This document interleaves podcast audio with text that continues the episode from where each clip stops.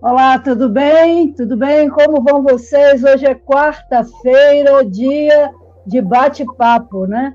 E toda quarta-feira estamos aqui. E hoje, hoje em especial, estamos recebendo aqui duas pessoas é, que estão sempre em contato com o Brasil, com a América Latina, e vão poder conversar um pouco sobre a Venezuela, o Equador América Latina. Olha, o título da nossa, nossa live, do nosso bate-papo hoje é Venezuela e América Latina. Você precisa saber mais um pouco sobre elas. Eu coloquei esse título porque muitas vezes a gente vive no Brasil, estamos na América Latina, até falamos que a América Latina é uma pátria grande, mas a gente conhece muito pouco muito pouco dos países, desse nosso continente como um todo, especialmente da América Latina.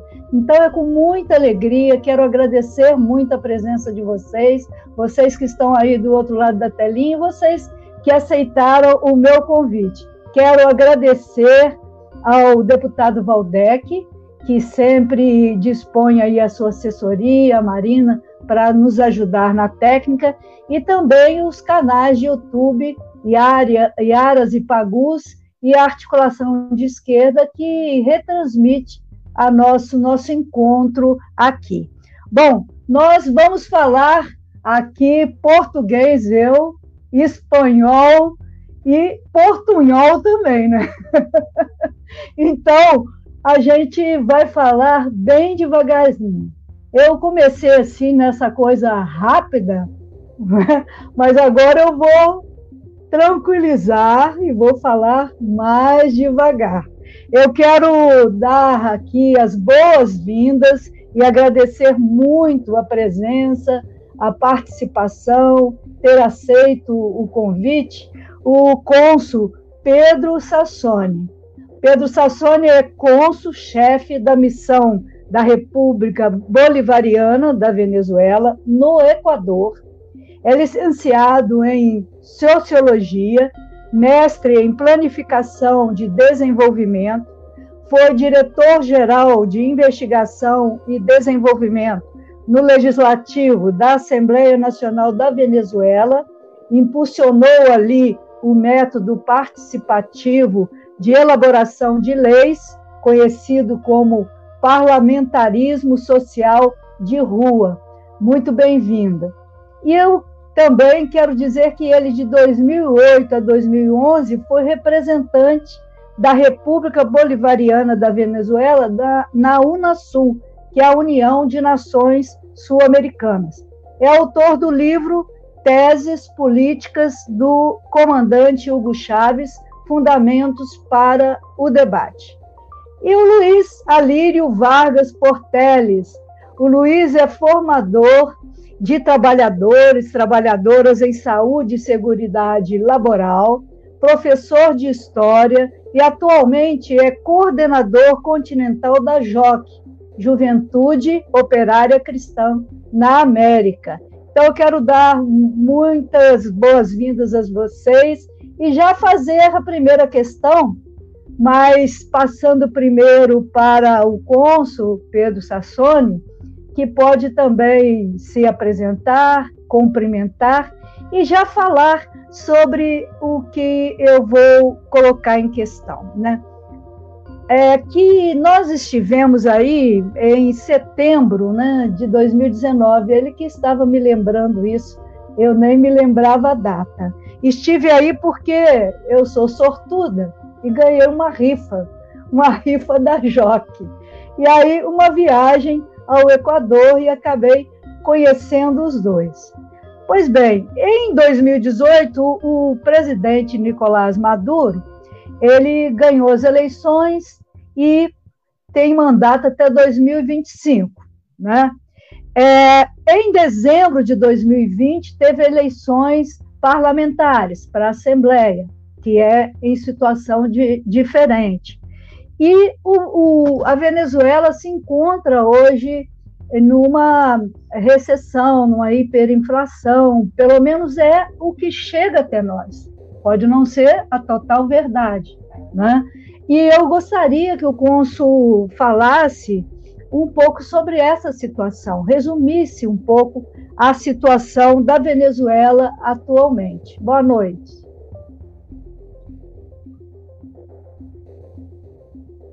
Pode ligar o microfone. Bueno, bueno, de que todo, buenas tardes. Gracias Inés por, por estar, por darnos esta oportunidad de dialogar con ustedes y al compañero Luis compartir esta, esta transmisión de diálogo muy importante. De verdad, Inés, muy importante estas oportunidades porque Venezuela libra una batalla por la verdad. Venezuela ha sido sometida a un proceso de, guerra no convencional. Venezuela y esa guerra convencional tiene uno de los ejes fundamentales que luego iremos describiendo en la, en la guerra mediática internacional. Es decir, hacíamos un balance, la vicepresidenta Rodríguez eh, hacía un balance en estos días donde el conjunto de ataques de manera sistemática, es decir, de 100 noticias que sale de Venezuela, podemos decir que el 89, el 90% de las noticias son absolutamente negativas. Esas noticias negativas tienen varios, varios focos. Tiene un foco de descrédito hacia la figura del presidente Nicolás Maduro y en el pasado reciente fue en contra de, del, del comandante Chávez eso un descrédito de la figura, es decir, el, el, el, presidente Nicolás Maduro es vendido como una persona este, dictadora, una persona que desconoce el derecho, la, la legalidad nacional.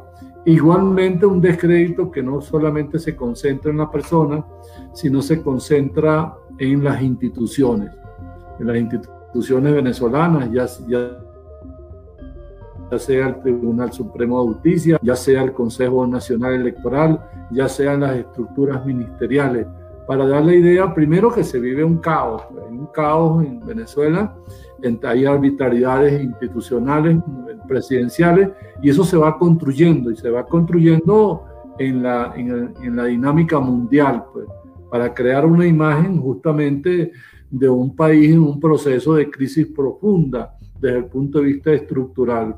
Se esconde en esa guerra mediática la realidad. ¿Cuál es la realidad venezolana? Venezuela es sometida a una guerra no convencional. Una guerra no convencional, como ustedes saben, desde el punto de vista conceptual, es una guerra que utiliza otros mecanismos fuera de los mecanismos directos de las guerras, de las guerras tradicionalmente conocidas, para emplear mecanismos desde el punto de vista económico, desde el punto de vista social, desde el punto de vista mediático, desde el punto de vista cultural, cuyo objetivo fundamental tiene varios elementos. Primero, destruir la base económica de la población. Recordemos que Venezuela venía de, una, de un proceso desde 1999 de crecimiento económico sostenido, de mejoramiento social, de amplitud de los derechos sociales y humanos fundamentales en salud y educación, de tal manera que Venezuela tenía los niveles de prosperidad económica y social más altos y así los indicadores lo, determinaban. Venezuela era el país menos regresivo desde el punto de vista del ingreso. Evidentemente que, que dejar que ese proceso que se dio con el comandante Chávez en un nuevo modelo de la concepción política de democracia participativa, de, un Estado actuante en términos de lo, del bienestar colectivo, no iban a dejar que ese modelo se desarrollara.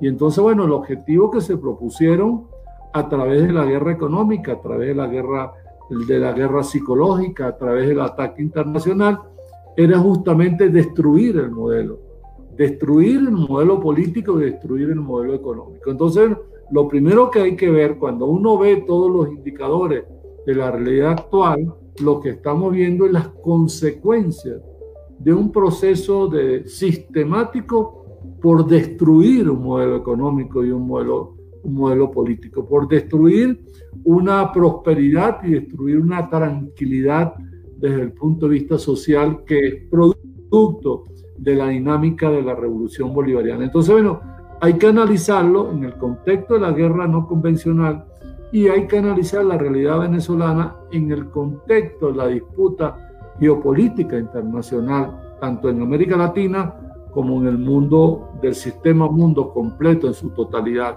para poder entender lo que está sucediendo en Venezuela. Porque lo contrario se llega a conclusiones unilaterales sobre todas las consequências que se estão vivendo em Venezuela. Sim, eu espero que todos e todas tenham acompanhado, mas pelo que eu pude perceber, é que existe uma guerra, uma guerra não convencional contra a Venezuela e usam outros meios, né? inclusive o boicote né? e a divulgação de notícias que vão é, desestabilizar o governo e passar uma imagem é, ditatorial, de, de que não há participação popular, de que é, tudo é imposto. É, gostaria de pedir ao Luiz que complementasse ou dissesse se o resumo que eu fiz foi assim real ou se eu entendi errado.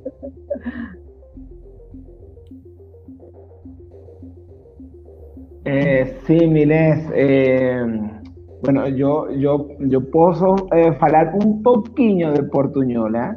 Eh, sí, eh, lo que falaba el compañero Pedro es, es que la, la modalidad de, de, guerra es no convencional en Venezuela.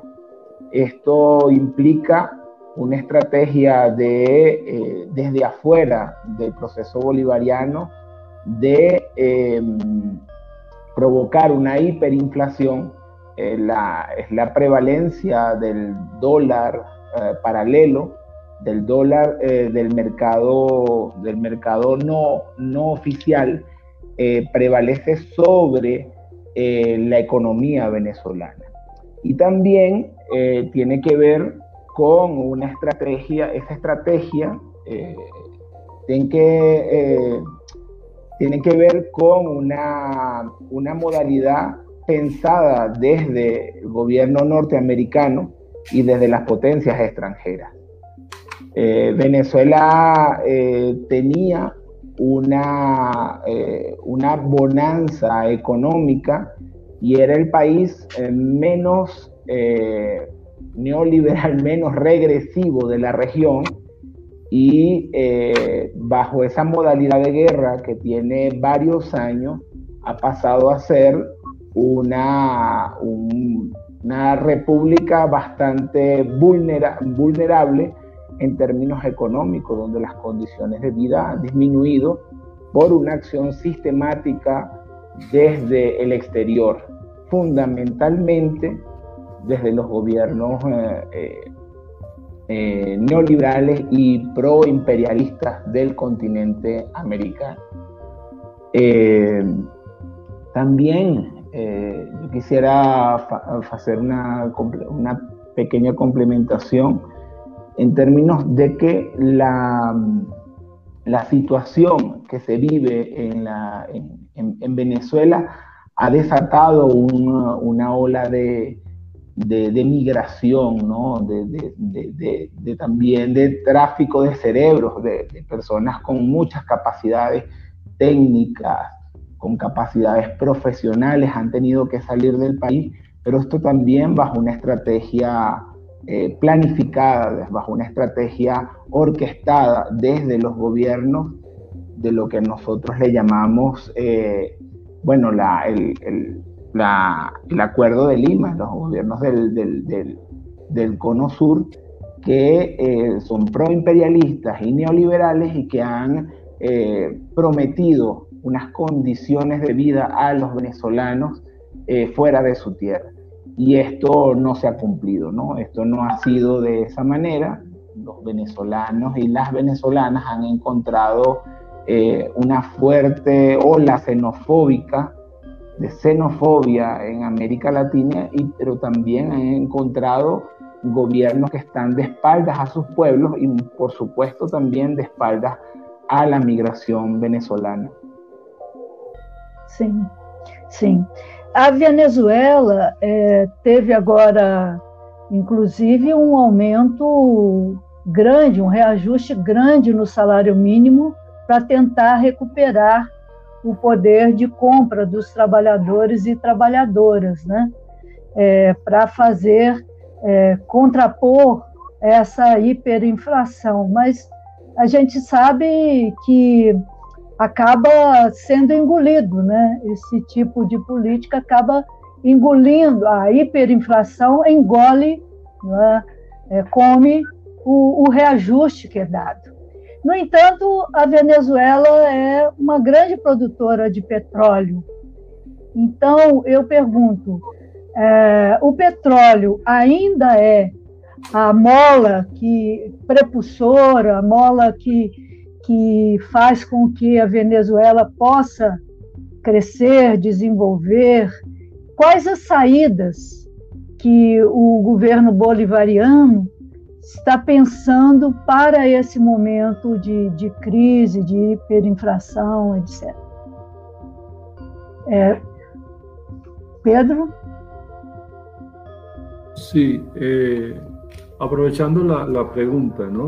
Para darnos una idea concreta en qué consiste una parte de la guerra no convencional conocida como guerra económica. La guerra económica va hacia la destrucción de la base económica productiva y de la base de prosperidad social de la población.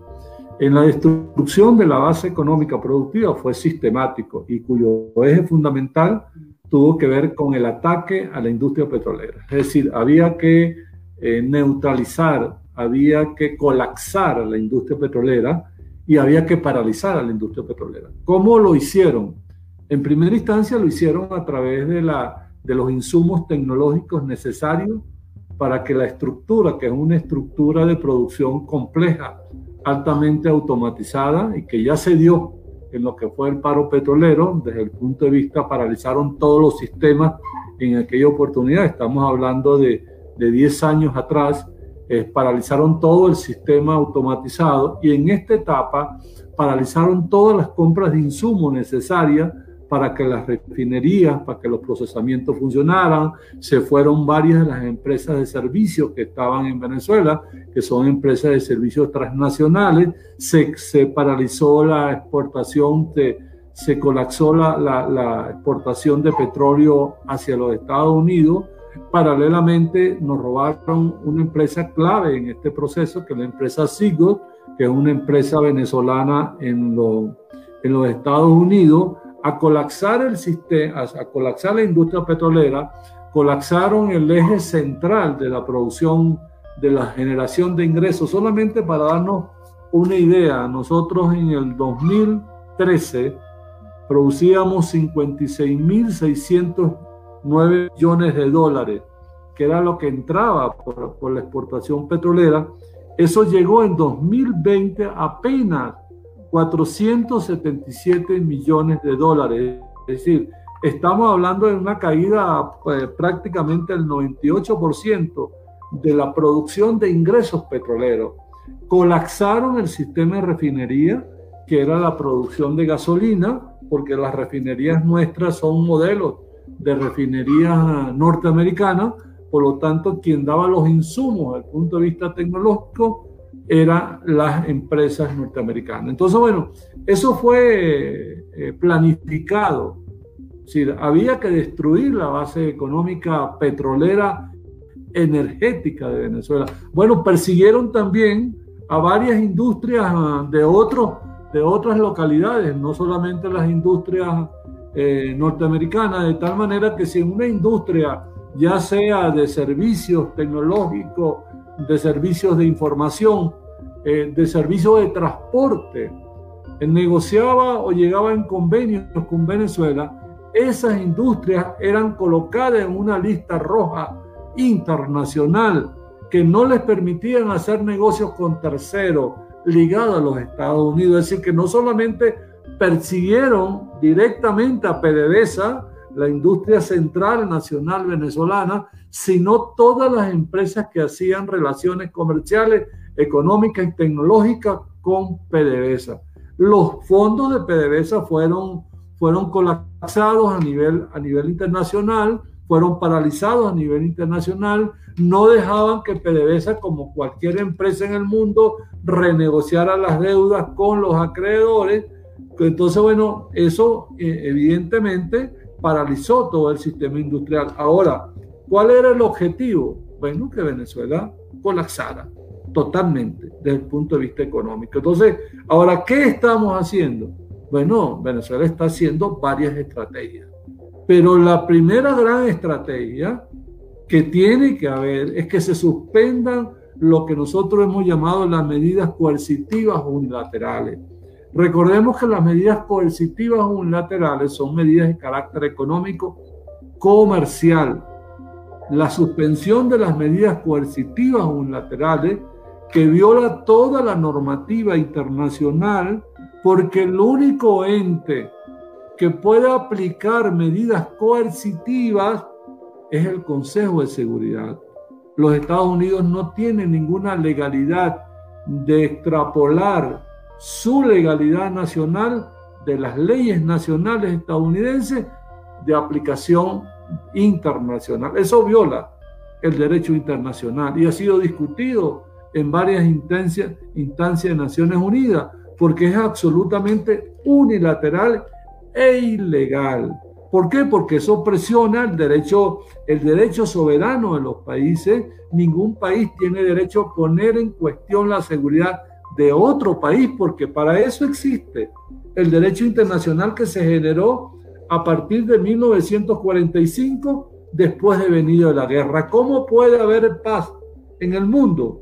En el respeto de, la, de la Carta de Naciones Unidas como eje central del derecho internacional. Entonces, bueno, estamos en presencia de una ilegalidad. Todas las medidas coercitivas se transforman en un mecanismo político de guerra para destruir a otro país. Esa es la realidad. Entonces Venezuela ha sido sometida a ese proceso de manera sistemática. ¿Qué estamos haciendo? Bueno, nosotros tenemos un planteamiento de negocio con otras partes del mundo, porque nosotros creemos en el mundo multipolar, porque estamos construyendo, hicimos una, una ley antibloqueo, tenemos unas nuevas condiciones en términos de relacionamientos comerciales con otras partes del mundo. Le hace China, le hace la India, le hace Rusia, le hace Irán, porque es nuestro derecho. Porque la medida en que tú destruyes la economía, tú estás destruyendo el bienestar de la población. En última instancia, el único los que sufren esta situación es el pueblo venezolano. Y así fue denunciado por la, la representante independiente de Naciones Unidas, donde hizo un informe reciente, donde analizaba la ilegalidad total, pero analizaba las consecuencias humanas, sociales en la población. No es un problema de vida, es un problema ¿por qué? Porque detrás de los ingresos está para comprar la medicina, para, para desarrollar el sistema de salud, para desarrollar el sistema educativo, para mantener las divisas necesarias para que funcione la economía venezolana. Entonces, en la medida en que tú asfixias, es más, llegaron hasta decir en, el, en el gobierno de Donald Trump que en la medida en que haya mayor asfixia, las políticas son más positivas, o tiene mayor resultado. Es decir, que si se mueren 200, 300, 400 personas porque no tienen la medicina, porque no tienen el tratamiento para, para enfermedades complejas, en esa medida la política internacional este, está siendo efectiva. Es decir, es el mundo al contrario. Es el mundo antihumano, solamente por un objetivo de carácter político. ¿Cuál es el objetivo político? Todo aquel modelo que no responda a los lineamientos de los Estados Unidos no se puede sostener, porque supuestamente ese modelo soberano el electo este, con la voluntad popular en un proceso democrático pone en peligro la seguridad nacional de los Estados Unidos. Es el mundo al revés, absolutamente. Entonces, esa es la realidad. Esa es la realidad que vive Venezuela. El Venezuela vive una realidad en una tensión geopolítica internacional y una tensión geopolítica regional. Sim, é, eu me lembrei aqui, há algum tempo atrás, quem está nos assistindo vai lembrar que aqui na nossa região existiam, ainda existe, várias empresas metalúrgicas e existia um sindicato muito forte de reivindicação dos trabalhadores. E, e aí, os trabalhadores que entravam, que faziam reivindicação, as empresas faziam uma lista suja com os nomes desses trabalhadores. Elas demitiam esses trabalhadores e não permitiam que outras empresas é, admitissem esses trabalhadores. Então, é, fazia com que quem reivindicasse ficasse ali marcado, carimbado, para não ter outros acessos ao, a empregos na região. Eu estou falando isso porque, se a gente traduz isso é, em, em nome de um país, né, e, e fala de bloqueio, a gente está falando da mesma coisa. Quer dizer, um país não pode ter a sua política própria porque outros capitalistas não permitem que esse país tenha sua autonomia e começa a bloquear, fechar oportunidades de relações políticas e econômicas com, com outros países. A, a gente pode dizer o mesmo de Cuba, né? Que há um bloqueio e não e o país não consegue os insumos, não consegue, como foi falado, os equipamentos para produzir a maior renda desse país, que é o petróleo, beneficiar, né? O petróleo que é a maior renda desse país. É, então, assim, comparando né, uma menor escala com uma escala maior de geopolítica, de país, para que todos possam entender. Luiz, quer complementar? Sí, eh, este, este bloqueo y, esta esta cuestión de ser declarado una amenaza eh, para los intereses del gobierno norteamericano. Esta fue una declaración incluso anterior al gobierno de Trump. Eh, fue una, eh, esta declaración fue del gobierno de Barack Obama. bueno, esa, esa categoría de ser, de ser señalados como una amenaza inminente eh, hace también eh, más difícil el marco de relaciones internacionales del gobierno venezolano con otras naciones. Eh, el gobierno norteamericano ha aplicado una medida de aislamiento, ya lo decía el compañero Pedro, de asfixiamiento de la, de la población venezolana. Es decir, por eh, sus intereses geopolíticos son capaces de sacrificar un, pueblo entero. Y en, esta, eh, en este momento la situación eh, venezolana es cada, es cada vez peor para, para, el pueblo venezolano. También tenemos situaciones donde lamentablemente la industria petrolera no ha podido sobreponerse ante las dificultades tecnológicas, porque Venezuela, a pesar de todo el avance que tuvo en, eh, los años de revolución, en los años también de la presidencia del comandante Chávez, eh, bueno, existe todo un bloqueo desde la División Internacional del Trabajo para que no haya una, eh, un empoderamiento tecnológico del país capaz de hacerse independiente de las potencias extranjeras. Eh, la independencia en materia tecnológica de la industria, por ejemplo, eh, petrolera, pero también, por ejemplo, eh, para producir energía eléctrica, ha hecho también eh, posible que empresas, compañías internacionales, transnacionales que poseen el monopolio de estas tecnologías hayan cerrado la posibilidad a que el Estado venezolano adquiera las, los materiales y las herramientas tecnológicas para recuperar las industrias petroleras. Entonces, también esto ha sido un golpe muy duro en la economía venezolana porque la, renta petrolera sostiene una buena parte del presupuesto anual del, Estado venezolano, ¿no?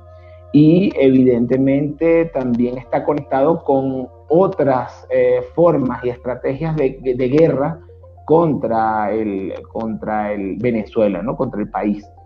Esto también es el contrabando de mercancía, el, sacar mercancía de eh, cosas de primera necesidad hacia el exterior, es también el desabastecimiento en algunos momentos del, proceso bolivariano, es también el mantenimiento de una moneda no siendo la oficial, pero que prevalece en las relaciones económicas cotidianas del pueblo venezolano, como es el dólar, que hoy puede estar a un precio y mañana puede estar eh, cinco mil veces más alto que el precio de hoy. Entonces, esto hace que las condiciones de vida de verdad sean miserables para una buena parte de nuestra población. Sim. É, eu quero dizer para todo mundo que está aí assistindo, eu estou vendo que muita gente coloca aí comentários. Hoje eu não vou ler comentários, tá? porque a gente tem que utilizar o máximo do tempo para a gente conversar sobre esse assunto tão, tão importante. E aí eu gostaria de entrar nesse assunto de que é, o que poderia ser feito, né? O Consul já falou de outras relações comerciais com a Índia, China, né? é, União, é, a Rússia, enfim, outras possibilidades de relações comerciais e políticas também.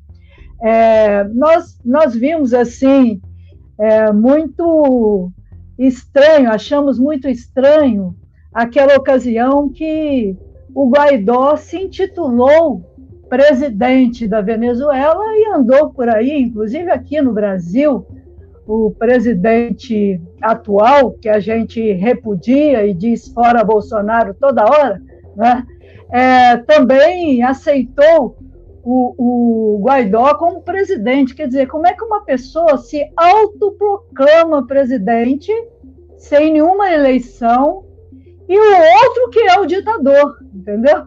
Quem foi eleito passa a ser o ditador e aquele que se engravatou e se achou como tal é considerado democrático, quer dizer, vira, né? Vira o, o, os valores, né? Viram de, de lado. Mas a gente viu é, esses tempos aí que a União Europeia ela passou a não reconhecer o Juan Guaidó como presidente, né? Quer quer trabalhar com ele como uma oposição, mas não como presidente. Assim também a gente vê a, a derrota do Trump, que aplaudimos, né? e a chegada do Biden. Então eu pergunto: isso aí é sinal do fim do, do boicote? É, podemos dizer que bons ventos estão chegando na Venezuela, passo para o Pedro comentar.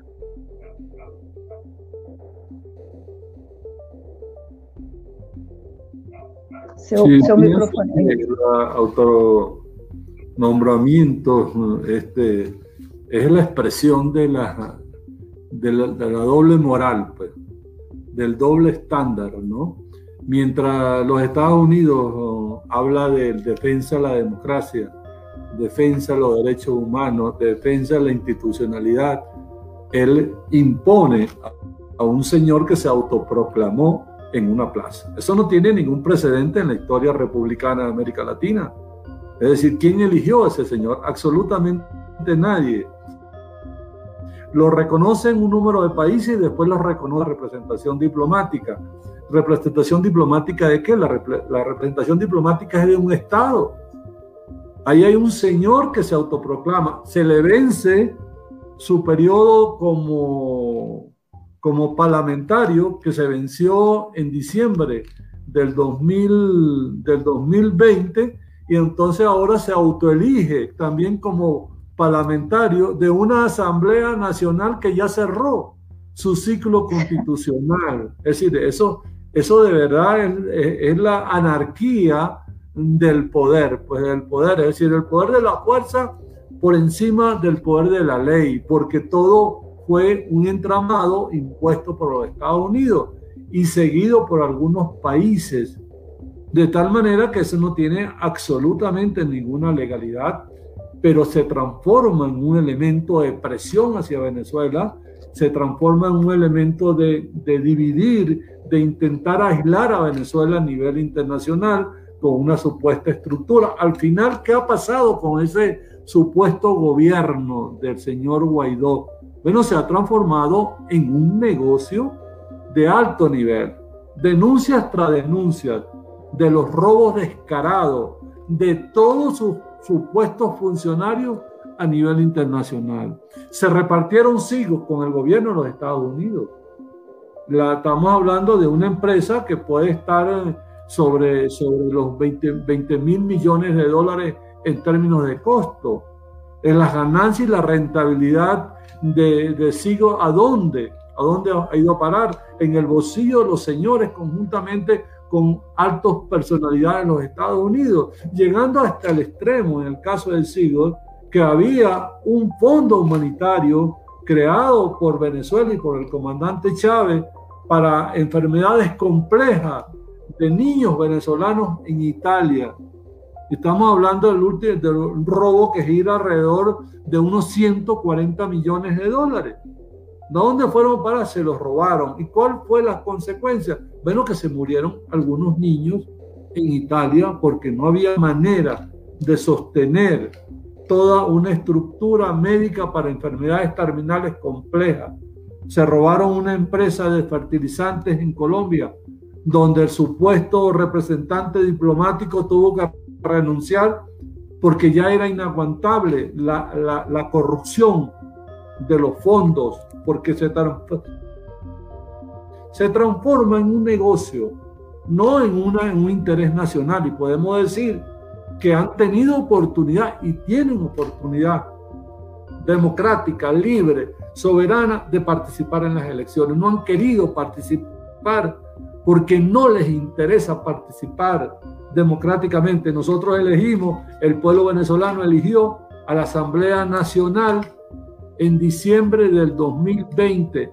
Esa Asamblea Nacional conformada por partidarios de la oposición, por un sector de la oposición, más diferentes sectores progresistas y de izquierda, unos con el gobierno y otros que no participan en el gobierno, abrieron una mesa de diálogo. Una mesa de diálogo para qué? Para encontrar el camino de la paz, del encuentro, de la pacificación de Venezuela, de la recuperación económica. Esa Asamblea Nacional termina ahorita de nombrar un nuevo Consejo Nacional Electoral, totalmente plural, totalmente transparente, creando todas las condiciones necesarias para que participen todos los sectores políticos, hasta el momento, los Estados Unidos no ha dicho nada. La Unión Europea dijo que no estaba de acuerdo, llegando hasta el extremo que las autoridades que, que, que organizaron las elecciones de la Asamblea Nacional fueron sancionadas por la Unión Europea. Una cosa contrasentido totalmente.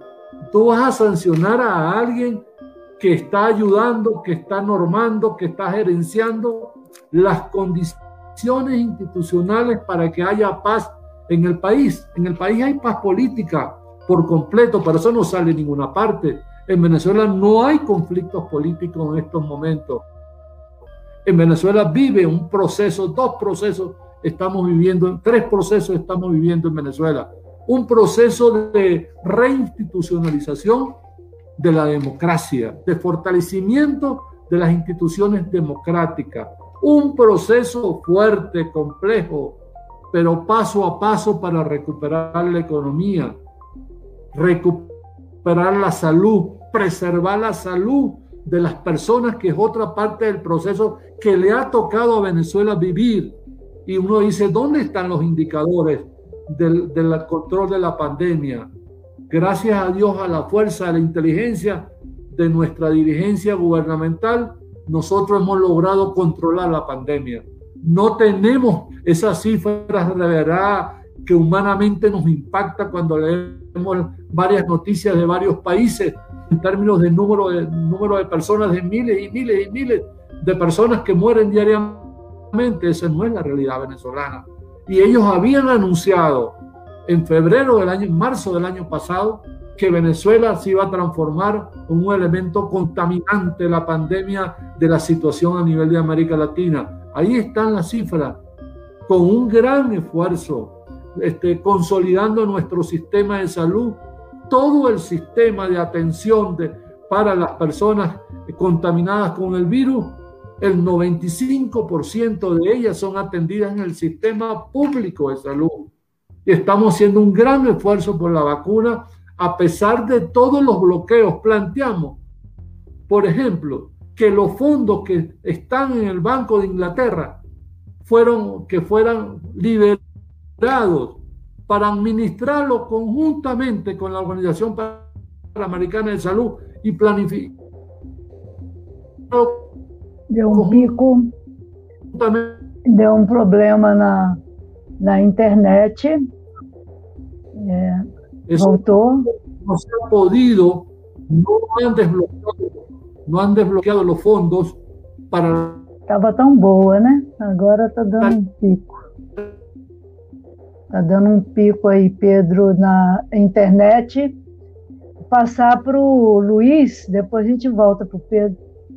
Luiz, é que deu um, um intervalo na sua internet. Isso. Não, não sei se, tá, se voltou. Acho que não. Mas é, ele estava falando. Também. Ele estava falando do fundo, né? É, do Fundo Internacional da, e do combate à pandemia. Isso. É, pasa que Venezuela eh, tem eh, vários fundos internacionais eh, presentes em diferentes países. E eh, este señor Juan Guaidó ha servido eh, para negociar por encima de los intereses de los venezolanos el destino de esos fondos, el destino también de empresas enteras que son propiedad del Estado venezolano y que eh, la negociación de este señor ha sido a espaldas del pueblo, a espaldas del gobierno, pero en beneficio de sus propios intereses. Y en beneficio de las potencias extranjeras. Este señor ha regalado, ha obsequiado parte de nuestras reservas, parte de nuestras empresas a los gobiernos extranjeros, sin ningún tipo de consulta con ninguna parte de la población y sin tener una naturaleza para hacer este, eh, eh, este para desarrollar estas, eh, estas decisiones. Entonces, ciertamente también otra parte de la guerra económica con eh, Venezuela ha sido fundamentalmente el saqueo de nuestros recursos en el exterior, el secuestro de nuestras cuentas bancarias, el secuestro de nuestros recursos em, eh, en, eh, en, el exterior, en cuenta en, en, cuenta en diferentes países, sin ningún tipo de mediación con el gobierno venezolano o con el pueblo venezolano. Eh, esto ha sido muy lamentable porque afecta también las posibilidades de recuperação econômica. Sim, sim. Vou voltar para o Pedro, que estava falando sobre o combate à pandemia, né? que mesmo com todos os bloqueios, com todas as dificuldades, a, a Venezuela é, está atendendo a todos, né?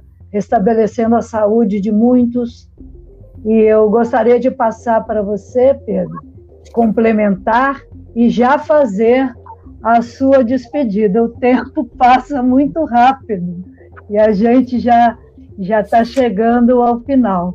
Então, é, gostaria que você complementasse e já fizesse a sua fala final. Eh, y al final, eh, lo que está planteado es la defensa de la verdad. Eh, la verdad se defiende desde el punto de vista de, lo, de la explicación de la realidad objetiva que vive Venezuela. No, no, no, no solamente lo hacemos nosotros solos, tenemos que hacerlo en la solidaridad. Entonces me quiero despedir con una voluntad de, de solidaridad internacional de los movimientos sociales a nivel del mundo, porque así ha sido. Es decir, tiene que haber la denuncia, tiene que haber la palabra en términos de la realidad que hoy vive en Venezuela. Venezuela está resistiendo y está resistiendo de manera soberana, independiente, porque es nuestro derecho, es la del derecho de los venezolanos vivir en paz, vivir en, en un país independiente, vivir en un país soberano. Ese es nuestro objetivo y ese objetivo lo lograremos en la medida en que haya la solidaridad internacional, en que haya la denuncia. Y estamos ahí, ellos no han podido destruir a la revolución bolivariana. La revolución bolivariana sigue su proceso, sigue su proceso político y sigue su proceso económico y sigue su proceso internacional de una nueva geopolítica para la paz. Muito obrigada, Pedro, por suas palavras. Você trouxe é, mais detalhes, né?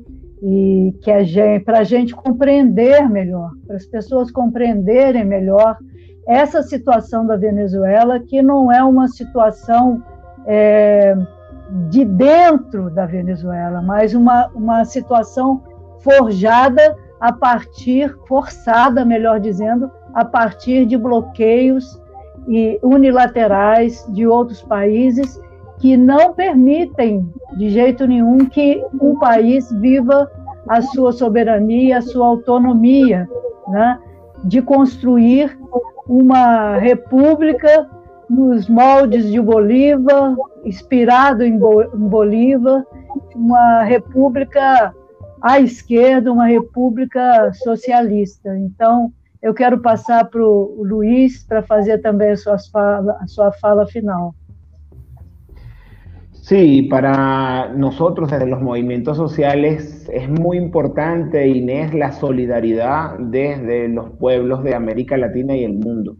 Eh, necesitamos sentir que Venezuela no está sola y también que se pueda presionar desde los movimientos sociales a las agencias multilaterales para que levanten el bloqueo, para la presión sobre los Estados Unidos y que levanten el bloqueo a Venezuela que Venezuela deje de estar en esa lista de, personas circuladas de, países eh, vetados por eh, los, eh, el comercio internacional. Y también necesitamos visibilizar lo que pasa en Venezuela. Necesitamos decir lo que está pasando. En realidad, Allí habrán eh, críticas que también tenemos que hacernos a nosotros mismos, a los movimientos sociales, también hay que hacer al gobierno bolivariano, pero también hay que interpelar a la comunidad internacional por mantener un bloqueo criminal que está matando personas literalmente en Venezuela y que está generando unas condiciones de vida miserables para buena parte de la población. Eh, desde los movimientos sociales vamos, eh, seguimos peleando en Venezuela y los venezolanos que estamos fuera del país también para garantizar una mejor, eh, unas mejores condiciones de vida en el pueblo venezolano, para garantizar la solidaridad internacional de los movimientos sociales, políticos de la izquierda internacional con el proceso bolivariano. Gracias, Inés. Sí, yo también agradeço. Eu queria falar tanto mais Eu gostaria de ter entrado também no Equador, falar um pouco sobre o Equador, falar um pouco sobre a Colômbia, né, que se levantou e se organizou, está combatendo ali né, por justiça social também contra os impostos, mas teremos outras oportunidades, né? Realmente o assunto é muito amplo Né? Só de falar de Venezuela já toma conta, já daria para ocuparmos mais tempo de uma live. Né? E eu quero agradecer muito vocês.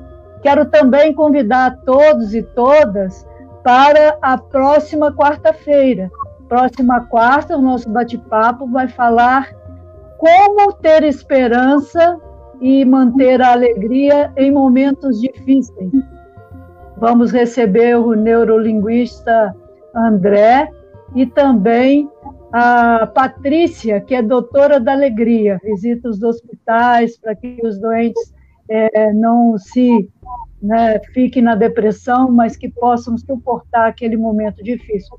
E nada mais é, do que a gente conversar sobre isso nesse momento tão complicado que a gente vive. Quero dizer também para o Pedro e para o Luiz, não sei se vocês estão acompanhando o Brasil, a história do Brasil, já estamos chegando a 500 mil mortos, e numa pandemia, o total descaso e desrespeito da presidência da República, que desde o início deveria ter encomendado vacinas, deveria ter dado exemplo, feito campanhas para uso de máscara e álcool gel. Ao contrário, é, desrespeitou, disse que era gripezinha, disse que se curava com cloroquina e, enfim, é, fez todo um trabalho de, de, de deseducar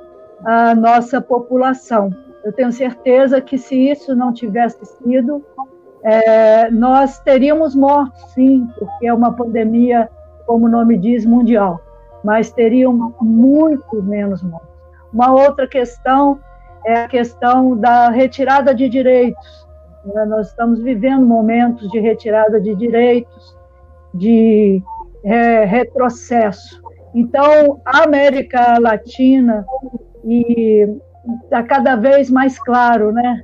É, trabalhadores unidos, trabalhadores e trabalhadoras possam estar juntos, porque a nossa pátria é pátria grande, né? A nossa nação, América Latina. Se temos diferenças, e temos muitas diferenças em cultura, em história, mas somos da mesma pátria. Então, nós devemos é, nos unir mais, conhecer mais uns aos outros e nos solidarizar mais também uns com os outros. Então, eu quero agradecer novamente, agradecer também, mais uma vez, de como vocês me receberam aí no Equador. Com tanto carinho, com tanta alegria. Estiveram comigo também a Odete e a Luísa. Né?